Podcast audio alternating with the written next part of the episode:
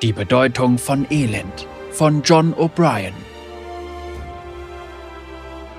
Auf der Insel war es Mittag geworden und Wex erwachte soeben aus ihrem Nachtschlaf. Der schwarze Nebel, der sich über die Schatteninseln gelegt hatte, war heute besonders dick und tauchte die Welt in eine verzweifelte Stimmung, die ihr außerordentlich gut zu Pass kam. Aus der grausigen Menge an Geistern um sie herum drangen Schreie und Zischen, die ihr das Blut in den Adern gefrieren ließen und zugleich hoffnungsvoll schienen. Vielleicht wollte sie sich ja auch an diesem außerordentlich trostlosen Tag mit ihnen befassen. Ihr wollt schon wieder spielen? Weg seufzte. Oh, na gut, ich spiele mit euch, aber diesmal muss jemand anders der Totengräber sein. Wex hörte, wie ihr Schatten sich freiwillig meldete. Oh, Schatten, wenn du der Totengräber bist, muss ich auch der Totengräber sein. Schatten sah sie mit traurigen, hoffnungsvollen Augen an. Was soll's? Obwohl es total dumm ist, sind Schatten und ich eben die Totengräber. Und ihr anderen geht sterben. Schatten legte die Hände über seine Augen und begann, bis 100 zu zählen, während die Geister schnell in alle Richtungen stoben, um sich ein gutes Versteck in den Felsspalten und Ruinen auf der Insel zu suchen. Wex hatte sich die Augen nicht zugehalten und sah, wie in der Ferne etwas Merkwürdiges durch den dichten Nebel hopste. Es sah aus wie ein paar spitze Ohren? Kleiner Fisch! rief eine Stimme direkt unterhalb der Ohren. Bist du hier, Jordling? Oh nein, sagte Wex mit Bestürzung. Das ist doch hoffentlich nicht. Die spitzen Ohren hüpften weiter auf sie zu, bis endlich die dazugehörige Gestalt sichtbar wurde. Vor Wex stand ein älterer Jordel und hatte die Arme vor Vorfreude ausgebreitet. Da bist du ja, Jordling, rief er. Auf Wex Gesicht breitete sich ein Ausdruck der Verachtung angesichts der vertrauten Person aus.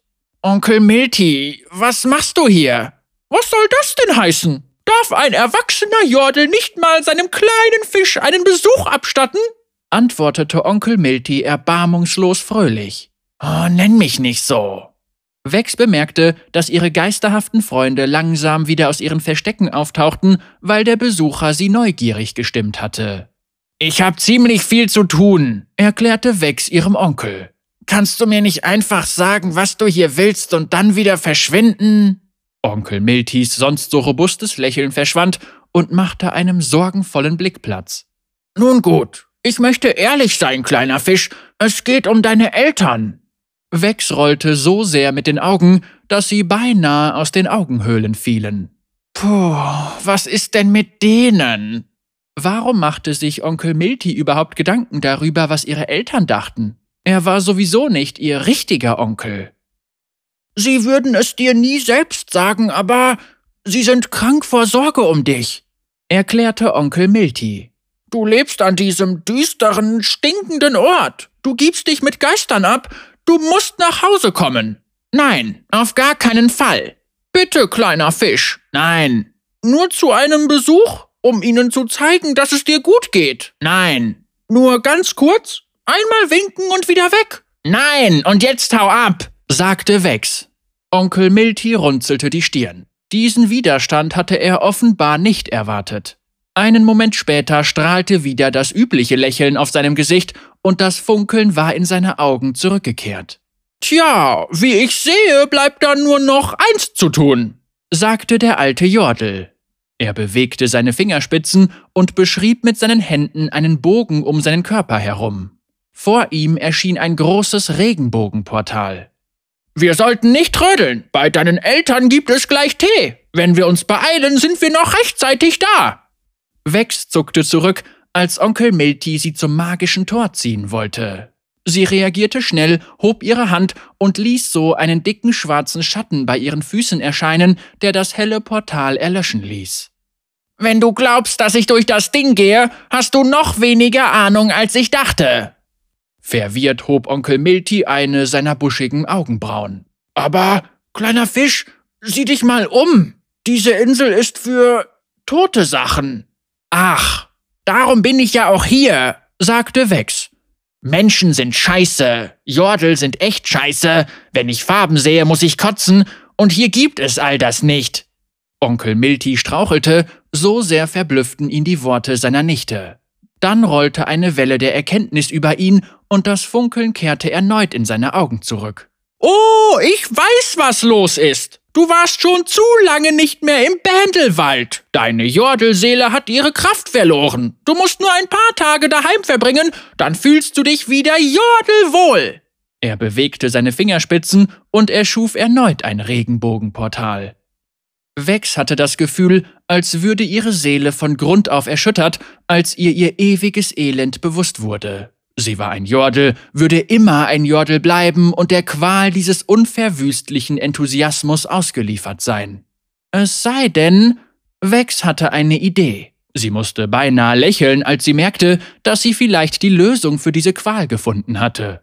Schnell unterdrückte sie das Lächeln, gab sich voll und ganz ihrer wahren gedrückten Stimmung hin und stierte auf den Boden. Und was ist der Sinn des Ganzen, Onkel Milty? Der Sinn wovon, Vexi?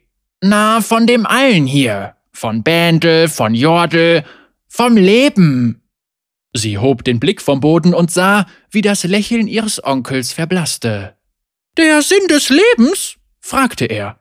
Äh, ist das nicht. Hm?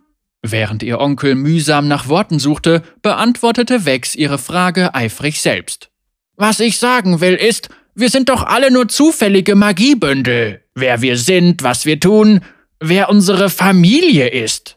Das haben wir uns doch nicht ausgesucht. Wir haben keine Kontrolle und treiben nur so dahin wie tote Blätter.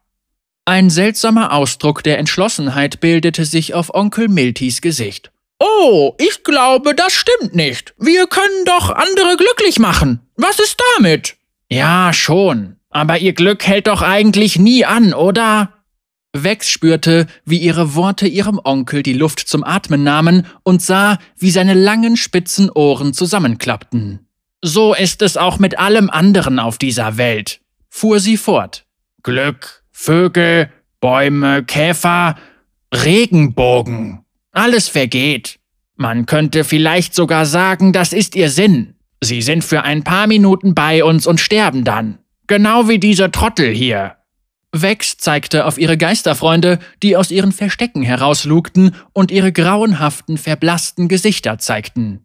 Als sie sich wieder zu ihrem Onkel drehte, konnte sie ein leichtes Stirnrunzeln auf dem Gesicht ihres Onkels ausmachen. Ich schätze, ich habe noch nie so darüber nachgedacht, sagte ihr Onkel. In der Hoffnung, den Pfahl des Elends noch weiter in sein Herz zu bohren, griff Vex tief in den bodenlosen Quell der Verzweiflung ihrer Seele. Ich weiß, es ist deprimierend, aber der ganze Sinn des Lebens ist der Tod. Der Tod, wimmerte Onkel Milty.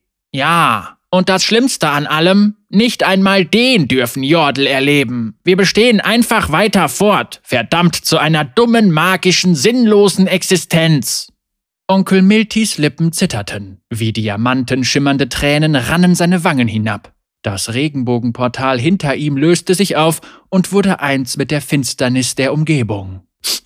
Das ist so schrecklich, weinte er. Ja, nicht wahr? sagte Vex. Plötzlich brach Onkel Milty in unkontrolliertes Schluchzen aus. Sein Schluchzen rollte wie Donner und vertrieb selbst die geisterhaftesten Gespenster in der Nähe. Als ihr Onkel weinend davonlief, seufzte Vex vor Erleichterung und konnte endlich die Bürde aufdringlicher Fröhlichkeit von ihren winzigen hängenden Schultern rutschen lassen. Okay, sagte sie, ihr könnt jetzt alle rauskommen. Nach und nach tauchten ihre spektralen Gefährten wieder aus den Felsspalten und Ruinen um sie herum auf. Noch ein Spiel, sagte Vex. Und hey, dieses Mal spiel ich den Totengräber.